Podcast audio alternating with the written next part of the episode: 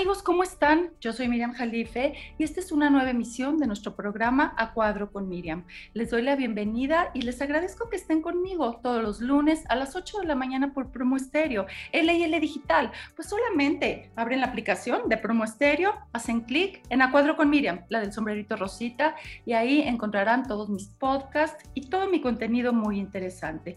También me pueden encontrar en Spotify, solamente me buscan como Miriam Jalife o A Cuadro con Miriam. Y bueno, sin más, y no me extiendo, porque el tiempo es corto para todo lo que tenemos que platicar con mi queridísima invitada, Shoshana Turquía. Bienvenida, Shoshana. Muchas gracias, Miriam, por este espacio, por esta conversación, este encuentro y la oportunidad también de conversar con quienes nos escuchan. Buenísimo. Oye, Shoshana, pues ahorita platicábamos antes de comenzar que ya nos habíamos como, como tratado de encontrar en algunos proyectos, ¿te acuerdas?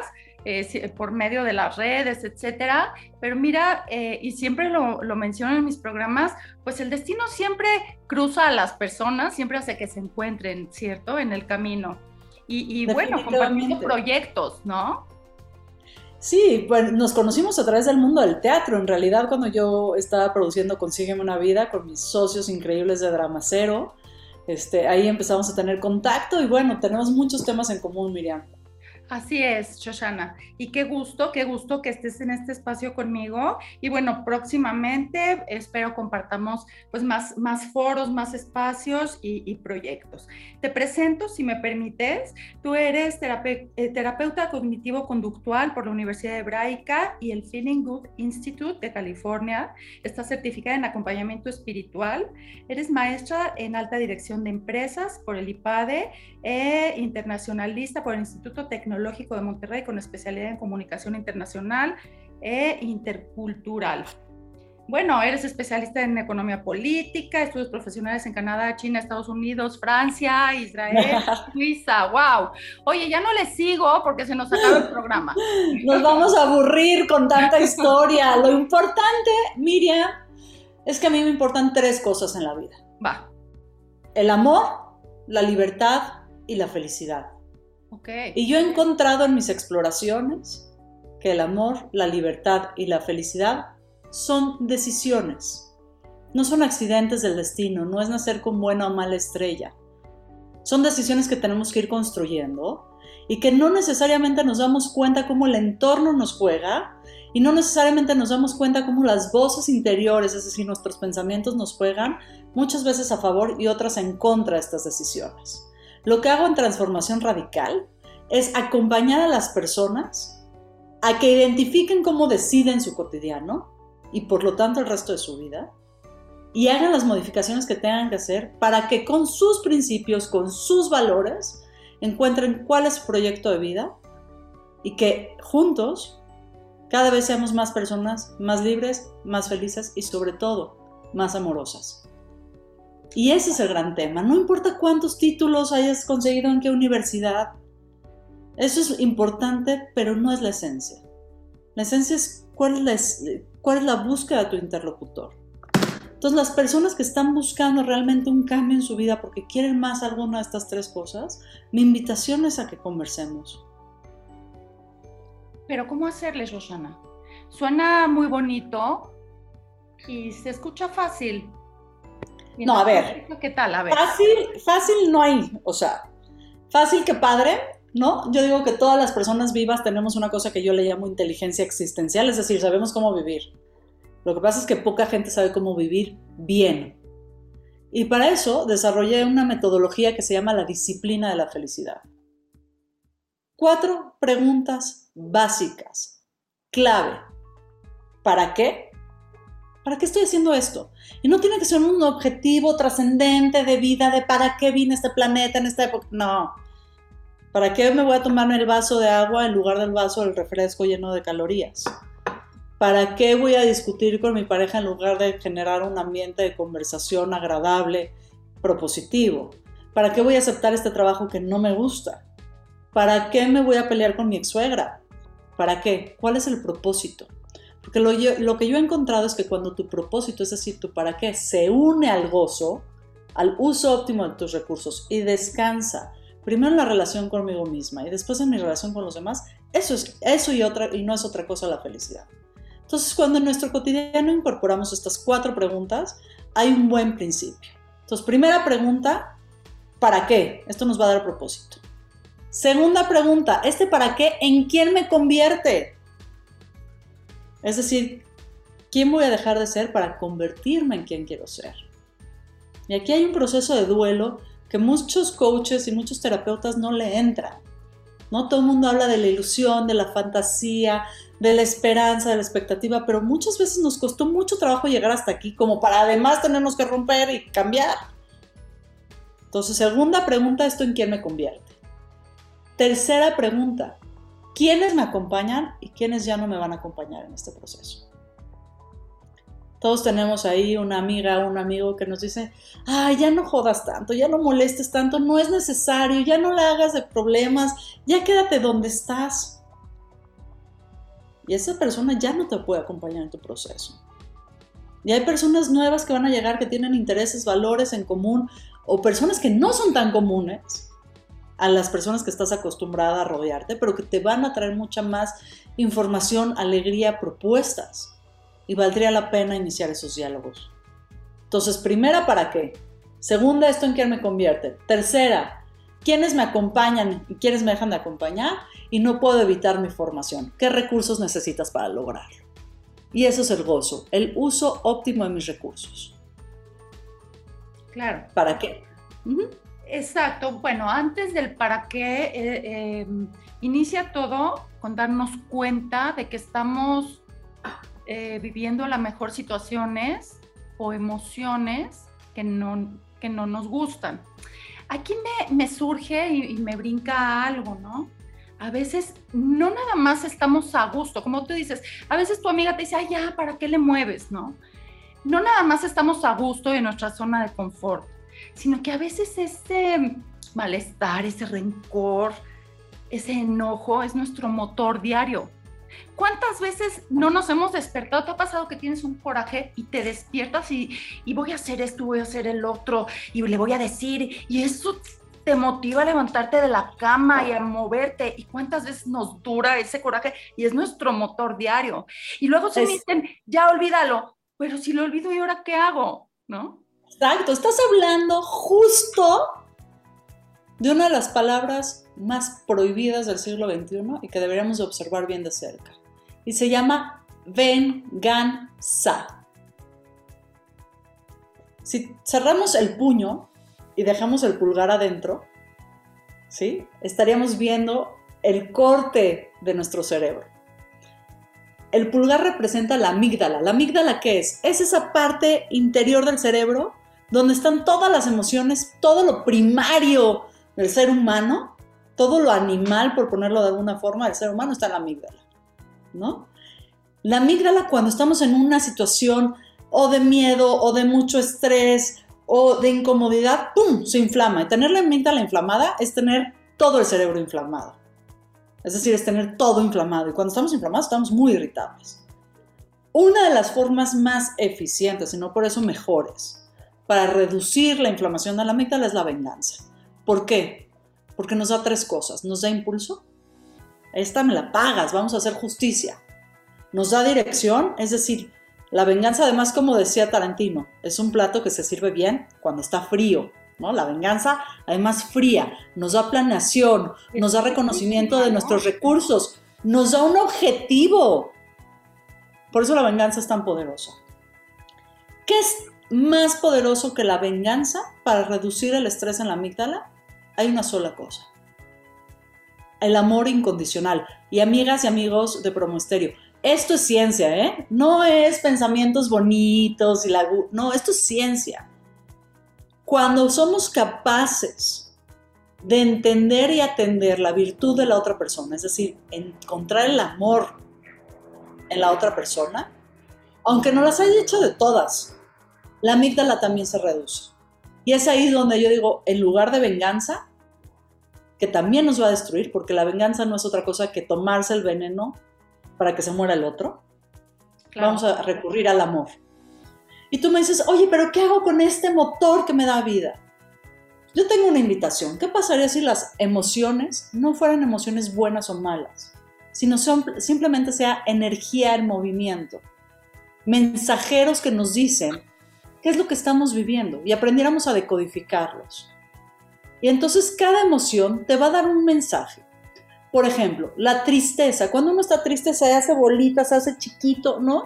Porque lo que estamos buscando es un vínculo que nos acuerpe, que nos cobije, que nos acompañe. Entonces, cuando estés triste, revisa tus vínculos. Busca qué vínculo te va a hacer sentir mejor. El enojo. El enojo es poner un límite. Llegaste hasta acá, compadre. No vas a pasar de aquí. El enojo me ayuda a que no, no, no pasen mis, mis límites.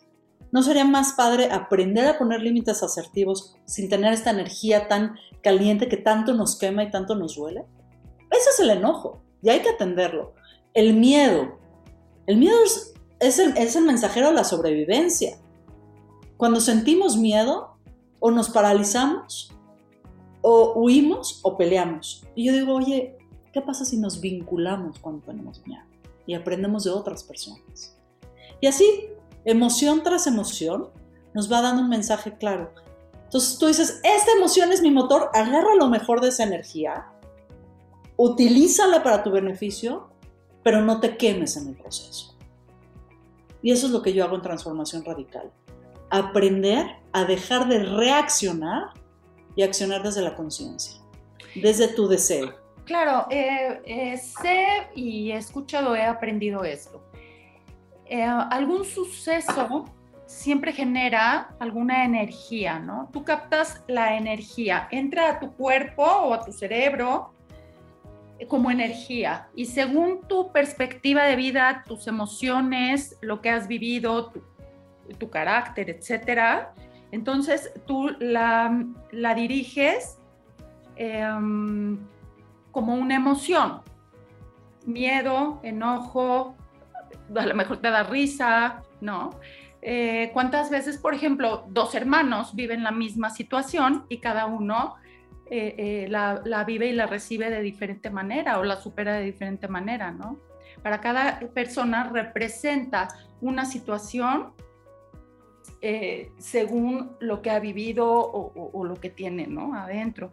Entonces, puede ser esto que, que tú mencionas, ¿no? Pues sí, siento enojo, pero también yo quiero, eh, yo decido qué grado de enojo siento y hacia, hacia dónde lo dirijo, ¿no? ¿Y para qué me sirve? Exacto. ¿Para qué me sirve? Muchas veces, eh, ahora voy a cambiar el término, no es venganza, sino es codependencia. ¿Qué pasa con estas parejas que viven, eh, que, que, su pareja es alcohólica, por ejemplo, ¿no? El marido alcohólico, la esposa, etcétera Em, y bueno, es diario lo mismo, diario. Pero ¿qué pasa? Que la pareja codependiente tampoco quiere que deje de ser alcohólico ni alcohólica eh, la pareja. Por supuesto que no, ¿sabes por qué? Porque entonces tengo que cambiar y lo tengo que aceptar y cambio mi forma de vida, ¿cierto? A ver, la terapia cognitivo-conductual. La terapia cognitivo-conductual me gusta mucho entre todas las escuelas de psicología que yo pude escoger, escogí esta. Porque lo que no se puede medir no se puede cambiar. Y desde la perspectiva cognitivo-conductual, siempre hay ventajas y desventajas de un quehacer. Entonces, esta persona que tú en este mundo, en esta hipótesis dices, es codependiente de una persona que tiene una adicción o un abuso al alcohol, tiene ventajas de estar ahí.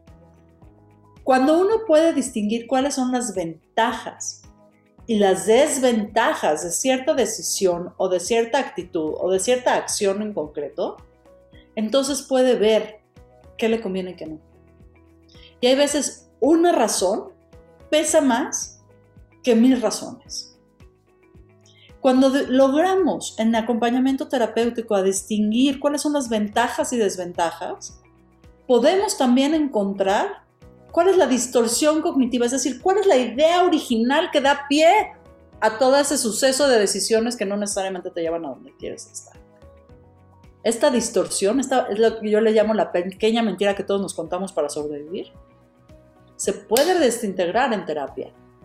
Y hay más de 50 métodos para destruir ese pensamiento o esa forma de pararse en el mundo. ¿no? Y yo digo que tiene que tener tres características, querida.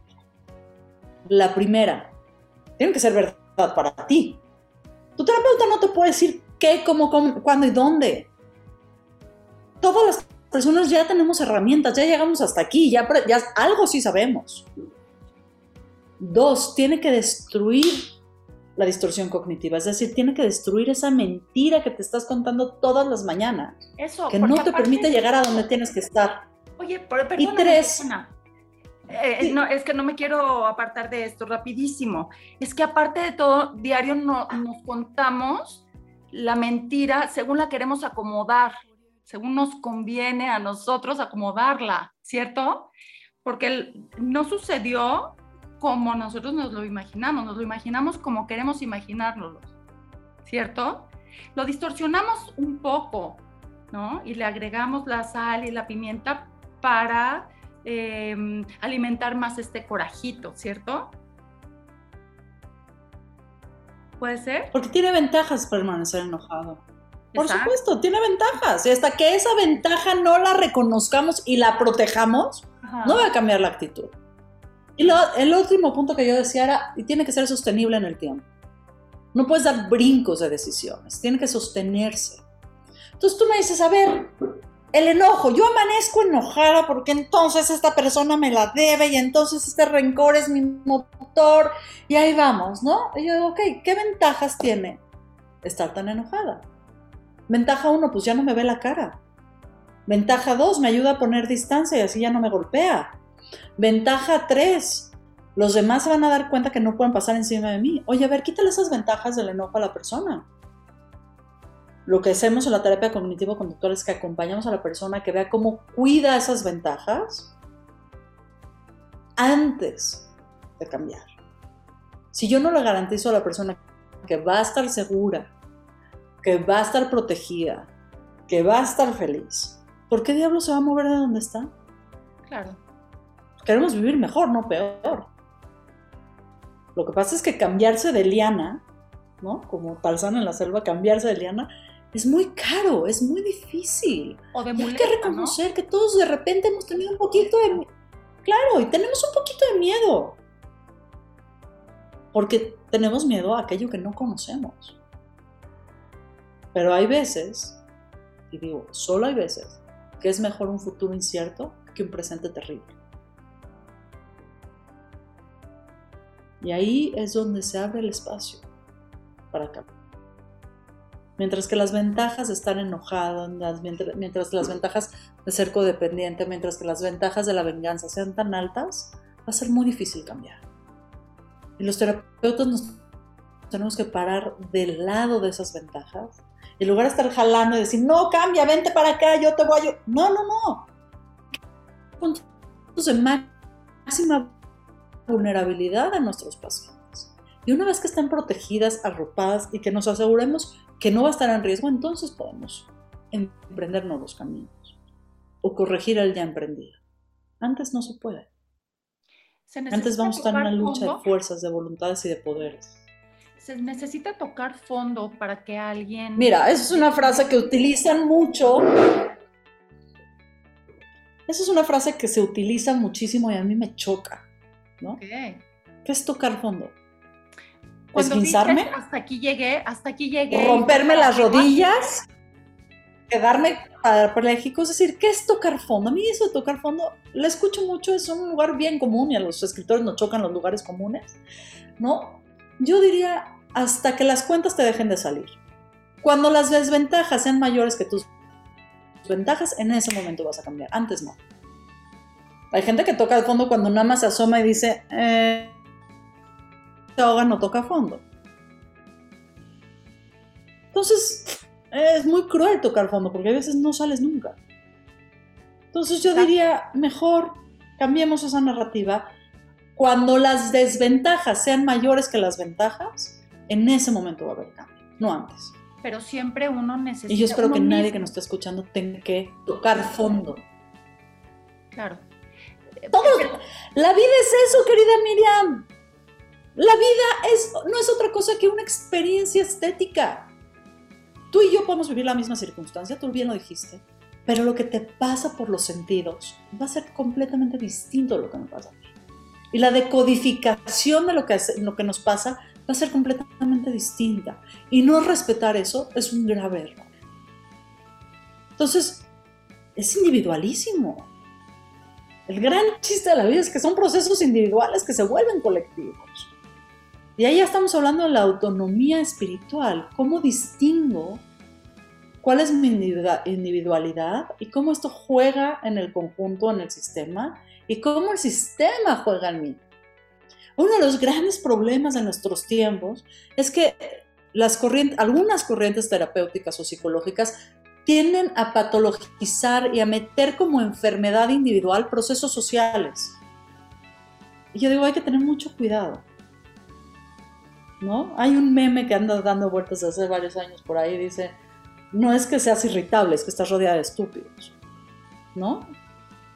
Y bueno, hay que tener mucho cuidado de identificar qué, cuál es mi parte y cuál es la parte del sistema. Y tener bien claro eso, porque una de dos, o te cambias de sistema o cambias tu participación en ese sistema. ¿Y, y por qué estás rodeado de estúpidos? ¿Cierto? es una decisión. Hasta que, hasta que no veamos cuál es la desventaja, no nos vamos a mover. ¿Qué, qué nos explicas por libertad, Shoshana? ¿Qué es para ti la libertad? Mira, Miriam, yo he pasado además de un gran recorrido académico, un gran recorrido espiritual yo practico el judaísmo y me gusta muchísimo, y me gusta la mística del judaísmo, que es la Kabbalah, pero también me ha asomado a otras corrientes espirituales. Justo en eso, en el entendimiento de qué diablos es la libertad. después de mucho explorar y mucho pensar, ¿no? desde las ciencias políticas, desde las ciencias sociales, desde la espiritualidad, me gusta lo que dice el judaísmo. No es otra cosa que la maestría de tus pasiones. Cuando tú conoces cuál es tu pasión, y aprendes a usarla para tu beneficio, entonces eres libre. La maestría de las pasiones, esa es la libertad. No cuando restringes tu pasión y dices, no, no, no, no, la pasión no, hay que dominarla, hay que ponerla dentro de un cajón, pero con triple llave, que no se vaya a salir la pasión desbordada. Eso no es libertad. Y tampoco el hedonismo, que viene de la exageración de todos los placeres de la libertad como se dice vulgarmente en la calle, ni tanto que queme al santo, ni tanto que no lo alumbre.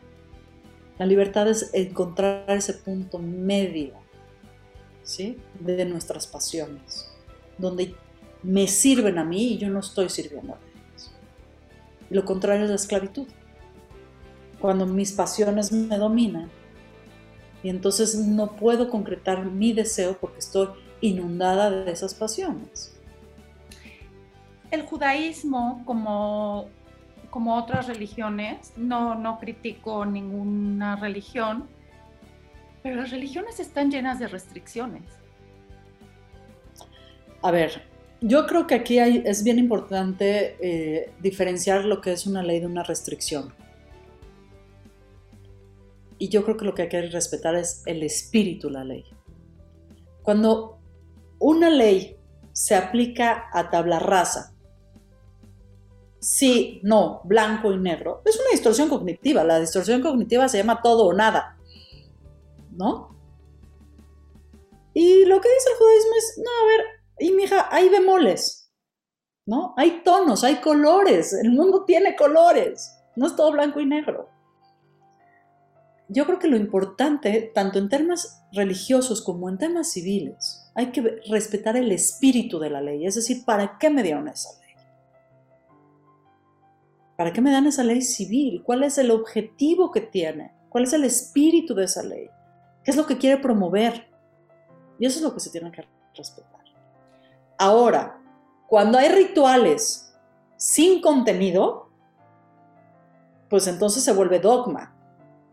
Y el dogma se vuelve lo, lo, que vemos, por ejemplo, en Afganistán, un extremismo radical que no cumple el espíritu de la ley.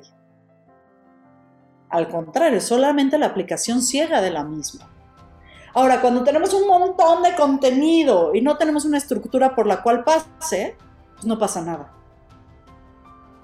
Necesitamos las dos cosas, miren. Necesitamos la energía y necesitamos el transformador de la energía. Es decir, por dónde va a pasar esa energía. Y yo creo que para eso sirven las leyes y las restricciones.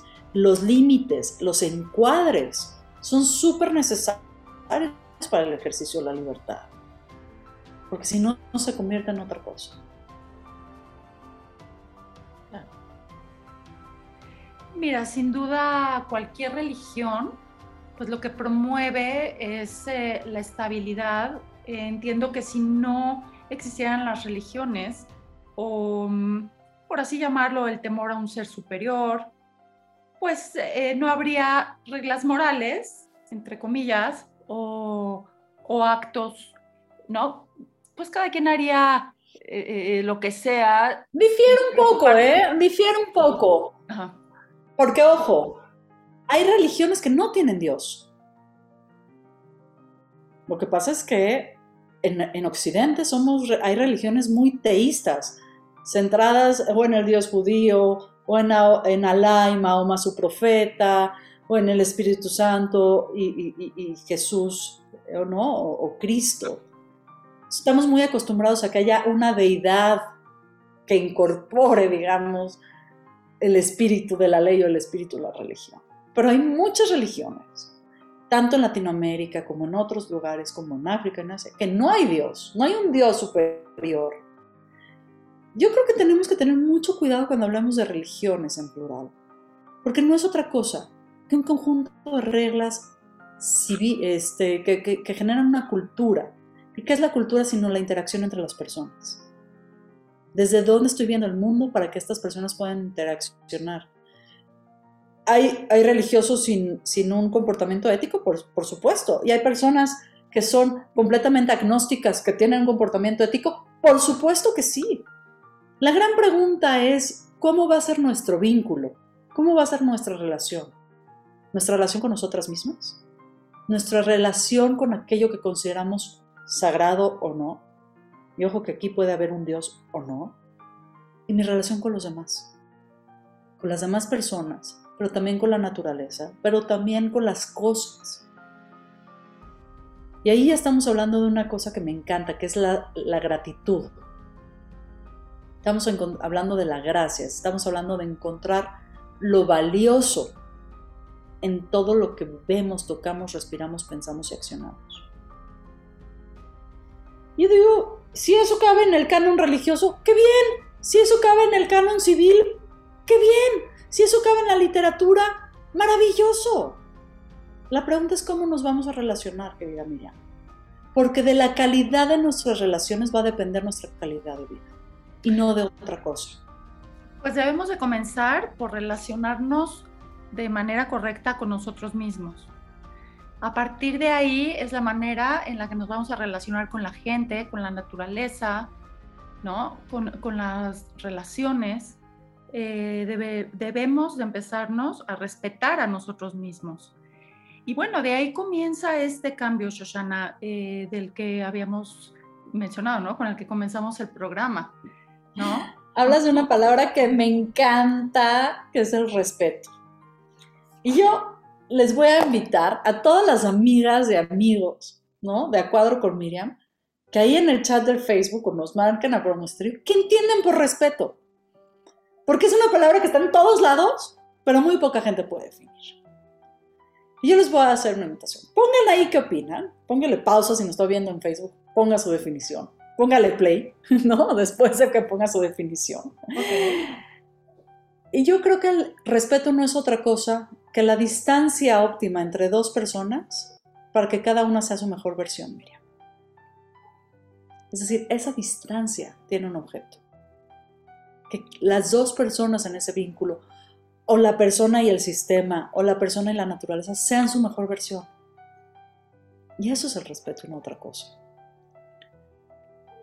Y yo creo que ahí está la invitación que estás haciendo tú. ¿A qué distancia me pongo de ti? Para que las dos personas puedan vivir bien. Y hay un ejemplo que a mí me encanta. Los niños cuando están empezando a caminar, ¿no? Si no dejas que se tropiece y se vuelva a levantar, nunca va a aprender la resiliencia, la tolerancia, la frustración, ¿cierto? Pero tú dices, no, no, que no se voy a caer porque no quiero que se lastime. Entonces necesita esa distancia de la persona que le esté cuidando para aprender a levantarse. Pero por si el otro lado se cae, llora, se rompió el codito, la rodilla y no lo pelas, tampoco lo estás haciendo bien. Encontrar ese equilibrio con un niño que está aprendiendo a caminar es muy fácil, pero calibrarlo en todas nuestras relaciones, ahí hay un gran desafío. Y ojalá todos lo aceptemos, ¿no? Porque estaríamos viviendo un poquito más amorosos y más agradables. Claro, y, bueno, eh, lo vuelvo a mencionar, comenzamos por nosotros mismos. El respeto sí es eh, pues dejar que, las personas con las que mm, compartes tu vida, ¿no? O con las que caminas paralelamente. Fíjate qué, padre, Shoshana. Eh, yo te conozco, eh, utilizo otra vez la palabra respeto. Respeto tus gustos, tus decisiones, eh, tu carrera, lo que tú haces, y tú respetas mi camino, tú respetas mis decisiones, etcétera. Y qué padre que nos encontremos y podamos compartir, ¿no? Cada una. Y así se da con parejas, amigos, padres e hijos, etcétera. Ahí es otra cuestión, ¿no? Los padres eh, eh, y madres e hijos, porque a veces no respetamos mucho las decisiones de nuestros hijos, ¿no? A qué se quieren dedicar, etcétera. Eh, pero bueno, ahí, ahí comienza, ¿no? También desde, desde la casa. Comienza con, repito, con nosotros mismos. Me respeto, no me lastimo, no me daño. Si yo me despierto todas las mañanas y, empiezo con estos pensamientos que me destruyen, no me estoy respetando. Fíjate, escuché algo muy simple. Em, nos pasa mucho a las mujeres. Nos vemos en el espejo qué gorda estoy, ya me creció la panza, ya mira qué arruga tengo, no, mi pelo está horroroso. Bueno, imagínate que tengas una persona que te esté diciendo eso todo el tiempo. Dirías, qué persona tan agresiva, ¿verdad? ¿Cómo me agrede? La pregunta es, ¿y qué ventajas tiene tratarte así? Pues yo no le veo ninguna. Bueno, porque estamos hablando en un supuesto, pero no es lo hay, hay personas, hay personas que me han dicho, la ventaja es que así evito relacionarme con otras personas. Y me protejo. Y así evito ver mi ansiedad social. Okay. O así evito pues, volverme a buscar otra pareja que me vuelva a maltratar, a pegar, a golpear, etc. Todo lo que hacemos tiene una ventaja. Y hasta que no la reconozcamos, no vamos a poder cambiar. De ahí nace dos conceptos claves de la psicología cognitivo-conductual. La resistencia al proceso y la resistencia al resultado. Y te doy un ejemplo. Esta señora que se ve en el espejo dice, ay, estoy gordo, ya mis, mira, mi celulitis, las estrías, ya me, no, el bracito de salero, los que me están viendo en Facebook están viendo mi salero, ¿no? Este, llegan conmigo a terapia y me dicen, Shosh, ahora sí, dieta. Ya estoy lista. Va, padrísimo, dieta. Eh, pues no estamos, obviamente estoy acompañada de, gente maravillosa, ¿no? Y hago mucha interconsulta con otros profesionales, pero básicamente tiene que ver con medir bien tu consumo de, de, calorías y de carbohidratos y de, básicamente es una disciplina, ¿no? Entonces le dices, sí, me dice, sí, pero no me quites mis tres tortillitas a la hora de la comida y no me quites la concha de los jueves porque me recuerda a no sé quién todo bien, pero fíjate que los domingos tengo comida familiar y no me voy a perder la barbacoa del tío Pepe. Y entonces es resistencia al proceso. Sí, quiero estar flaca, ¿no? Como dice la canción, I want to be delgada, quiero estar flaca, quiero estar delgada, quiero estar guapísima. Perfecto, pero no estoy dispuesta a caminar el proceso. Porque es tan difícil aquello que imagino que no vale la pena invertirle tanta energía, tanto tiempo y tanto esfuerzo, porque no voy a llegar. Eso se llama frustración. Así es como hacemos los berrinches los adultos. ¿Ok? Y la otra resistencia es el resultado. Y yo estoy segura que tú y yo conocemos por lo menos una persona así. Y quien nos está escuchando conoce a Josh, estoy lista. Voy a adelgazar, me voy a poner fuerte, sana, guapísima. Ahora sí, empieza en primera semana el ejercicio, la alimentación va súper bien, segunda semana, tercera semana el cuerpo se empieza a adaptar, 21 días, vamos perfecto. Una semana después me dejan todo. ¿Qué pasó? Me di cuenta que si sigo adelgazando voy a dejar a mi marido. Y me voy a divorciar. Y voy a dejar mi trabajo. ya no quiero, no quiero darme cuenta que tan poderosa soy. Porque me da pavor darme cuenta que puedo cambiar un montón de cosas. Y es bien doloroso. ¿Te acuerdas la primera, la segunda pregunta que te decía, ¿y esto en quién me convierte? Yo no me quiero convertir en eso, el costo es muy alto. Déjame gordita feliz.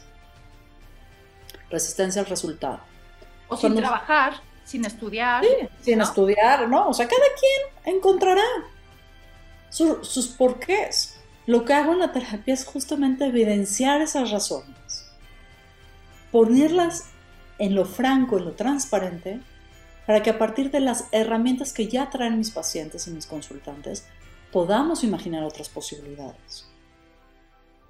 Posibilidades hay. Lo que pasa es que de repente no nos encasa la imaginación para verlas. Y yo creo que eso, es parte del proceso terapéutico, acompañar al paciente a que vaya aprendiendo la linternita para buscar otros caminos y otras posibilidades. Eh, Shoshana, ¿es respetable esta decisión? No quiero adelgazar, tengo mis motivos. Por supuesto. ¿Es respetable? Si así feliz, eh, eh, hablaste de la felicidad también. A ver, si esta persona que no quiere, digamos, eh, someterse a, una disciplina alimenticia de ejercicio, por supuesto, si, si puede y le alcanza para pagar las consecuencias, es decir, las desventajas de esa decisión, ¿por qué no? Pues, ¿sabes qué? Para mí, pararme a hacer ejercicio todos los días a las 7 de la mañana o a las 6 de la mañana, no puedo porque prefiero despertarme una hora más tarde y estar de buen humor y no me puedo ir a dormir temprano porque tengo que hacer no sé cuántas cosas no quiero, me da Todas las personas, querida Miriam, todas las personas, todas, subrayo todas, tienen las mejores razones para actuar como actúan, pensar como piensan y hablar como hablan. Todas las personas. El verdadero no juicio del terapeuta es reconocer esas razones y preguntarle al consultante si es cierto que esas razones son realmente conscientes y parten del deseo. Si son conscientes y parten del deseo, libre albedrío, pues cada quien que haga con su vida lo que pueda, lo que quiera. Pero hay que conectar cuatro cosas, que yo digo que estos son los cuatro verbos de la transformación radical. ¿Qué deseo? ¿Qué sé? Es decir, el conocimiento. ¿Qué puedo? ¿Y qué hago? Cuando esas cuatro cosas están en congruencia, estás viviendo una transformación radical. Estás cambiando hacia donde quieres ir y no hacia donde te lleva la marea. Y eso implica muchísimo trabajo, mucha responsabilidad, pero también muchos, muchos beneficios. Aquí no hay gotitas mágicas en esta terapia, ¿eh? hay un montón de trabajo. De las cosas que hago distinto, por ejemplo, es que las sesiones duran 90 minutos en lugar de 45, es el doble de cualquier terapia tradicional porque hago un montón de trabajo. Primero mido cómo están las emociones, cómo está el enojo, la tristeza, la angustia y los niveles de bienestar. Porque recordemos, lo que no se puede medir, no se puede cambiar. Dos, hacemos una agenda terapéutica. ¿De qué diablos va a tratar este espacio? Está muy bien si tienes todo el tiempo, el dinero y la plata del mundo para sentarte cuatro años en un diván, para descubrir cuál es tu true self. La mayoría de la gente no tiene ese tiempo, ese, ese dinero para sentarse cuatro años para hacer una exploración existencial. Y abandonas el tratamiento. ¿No? Y en eso, en ese interés, como tu cotidiano no mejora, lo abandonas. Entonces yo, a ver, vámonos despacito. ¿Quieres hablar de la relación con tu madre? ¿Quieres hablar de la dificultad que tienes para relacionarte con otras personas? ¿Tienes problemas erótico-afectivos? ¿Te paraliza la ansiedad? ¿Te gana el miedo? estás en una tristeza que no te puedes parar en las mañanas, ¿cuál es el problema? Fíjate, Shoshana, eh, perdóname, ahora que comentas esto, en algún tiempo que estuve yendo con un terapeuta, como dices, el tiempo era 40 minutos, pero a mí no me alcanzaban, o sea, en esa época yo tenía tanto que hablar y tanto que decir, siempre me pasaba del tiempo, ¿no? Y, yo decía, es que 40 minutos no me alcanzan. Y yo hablaba y hablaba y hablaba. Y, yo creo que el pobre terapeuta ya nada más este, veía, ya sabes, letritas, ¿no? Pero sí, es real. A veces 40 minutos no te alcanzan. Y la otra cosa que hago distinta es que dejo tareas. Las tareas me permiten estar acompañando a cada uno de mis pacientes durante la semana para saber cómo van, qué pequeñas acciones pueden hacer en su cotidiano para estar mejor. Y las tareas, a muchos terapeutas se les va el patín, pero son esenciales para el acompañamiento terapéutico. Sí, puede ser que en 45 minutos no te dé tiempo de decirle todo lo que tienes que hacer a tu terapeuta, pero si ya lo escribiste durante toda una semana y lo estuviste organizando, tu terapeuta te da la herramienta para que tú la sepas usar y no se la queda guardada en el cajón. Eso es realmente generoso. Y eso es lo que yo hago en mis terapias. Y finalmente vuelvo a medir cómo está la tristeza, el enojo, la angustia y los niveles de bienestar al final de cada sesión. Porque si no te está funcionando la terapia después de cuatro o cinco sesiones, no es la terapia para ti. Por supuesto. Shoshana, ¿no? Concluyamos. Yo, creo que hay que hacer ese tipo de pasos. En conclusión, platícanos, eh, aconsejanos por dónde comenzamos, rapidísimo, y dinos por favor tus redes sociales, en dónde te podemos contactar, das talleres, platícanos por favor. Claro que sí. Miren, si esto les movió el tapete, si quieren recibir contenido gratuito semanalmente, manden un WhatsApp, porque además lo contesto yo, ¿eh? Aquí no hay asistentes, no hay bots, lo contesto yo, nada más por eso me tardo, pero ténganme paciencia. Díganme que me escucharon en Promo Estéreo con Miriam Jalife y manden un WhatsApp al 55 52 16 11 88. 55 52 16 11 88. Si me mandan su nombre completo y me dicen quiero recibir contenido, el contenido va gratuito y sin ningún compromiso. Hoy, Shosh, quiero evaluar si tu terapia es buena para mí. Manden un mensaje. Si quieren ver todo el contenido que he generado a lo largo de estos años, métanse a www.transformacionradical.com.mx. Transformacionradical.com.mx. Ahí está todo mi semblanza, lo que he hecho, no nomás como terapeuta, cuál es la metodología, hay más de, creo que es 30 o 40 conferencias gratuitas, hay podcast, hay un montón de información gratuita. Porque todos tenemos una caja de herramientas. Lo único que yo hago en terapia es ayudarles a reconocer cuáles son sus herramientas, ver cuáles hacen falta y tener maestría en el uso de las mismas. Y si no, en todas las redes sociales estoy como Shoshana, S-H-O-S-H-A-N-A, Turquía, T-U-R-K-I-A. Shoshana Turquía en todos lados, además no hay otra en el mundo, así que si me encuentran me van a encontrar a mí, ¿no? Y abramos la conversación. Necesitamos cada vez ser más personas, más libres, más felices y más amorosas, querida. Y esa es mi invitación. Por supuesto. Oye, Shoshana, qué rico, qué rica charla, se me pasó volando. a mí también disfruto muchísimo conversar contigo. Gracias por este tiempo, por este espacio maravilloso. Gracias a todas las personas que nos han escuchado en la radio, en Facebook, en todos lados. Y pues que también lo retuiteen, ¿no? Y que lo pasen y que lo pongan compartir y like y todas esas cosas. Exacto, que compartan.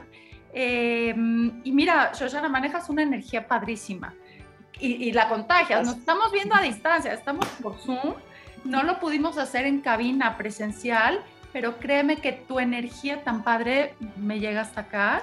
Y, y, bueno, yo igual te voy a buscar en tus redes, es muy interesante pues todo lo que platicas y me encantó el inicio, amor, libertad y felicidad.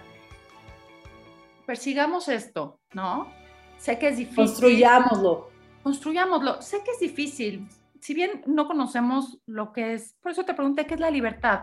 Para cada uno de nosotros la libertad es algo diferente, ¿no? Em, simplemente para algunos, oye, he, entrevistado eh, eh, internos de los penales, he entrevistado exinternos, he entrevistado eh, proyectos de reinserción social he entrevistado gente común y para cada uno la libertad representa, para alguien que está en un penal, el sentir la lluvia es sentir libertad, ¿no? Como para nosotros, que eso ya lo damos por un hecho, a lo mejor para nosotros nuestra libertad es, eh, no sé, levantarnos en la mañana y que nadie nos diga lo que tenemos que hacer. Te voy a decir cuál es una frase muy bonita y a ver si con esto cerramos en el corazón de todos. Como decía en la obra de teatro, consígueme una vida. La libertad no es otra cosa que quiero ser quien soy en paz. Y yo creo que todos los seres humanos queremos eso. Quiero ser quien soy en paz. Muchísimas gracias, Miriam. Un placer enorme. Wow, te agradezco que hayas estado en este espacio y te invito a que posterior a este, pues hagamos más programas, ¿no? Abarcando, bueno, hay infinidad de temas, la pandemia, el regreso a clases, bueno, adolescentes. Y nosotras que nos den hilo y les, les, hacemos su cobija, querida Miriam. Muchísimas gracias. Conversación nos falta, yo te acepto la invitación. Gracias a ti. Muchísimo cariño. Bienvenida siempre. Y bueno, yo agradezco a toda mi audiencia que me hayan seguido. No olviden ver mi programa de TV todos los jueves a la 1.30 de la tarde por Orden Network. Y bueno, a las 2 de la tarde estoy con mi querido Lalo Llamas en Visión México. Este programa también que presentamos, pues... Eh, varias problemáticas de, nuestro país, de nuestro, entorno, como es la educación, la recolección de basura, etcétera. Bueno, infinidad de temas y muy variados. Les agradezco que hayan estado conmigo nuevamente. Bienvenidos siempre. Gracias. Gracias.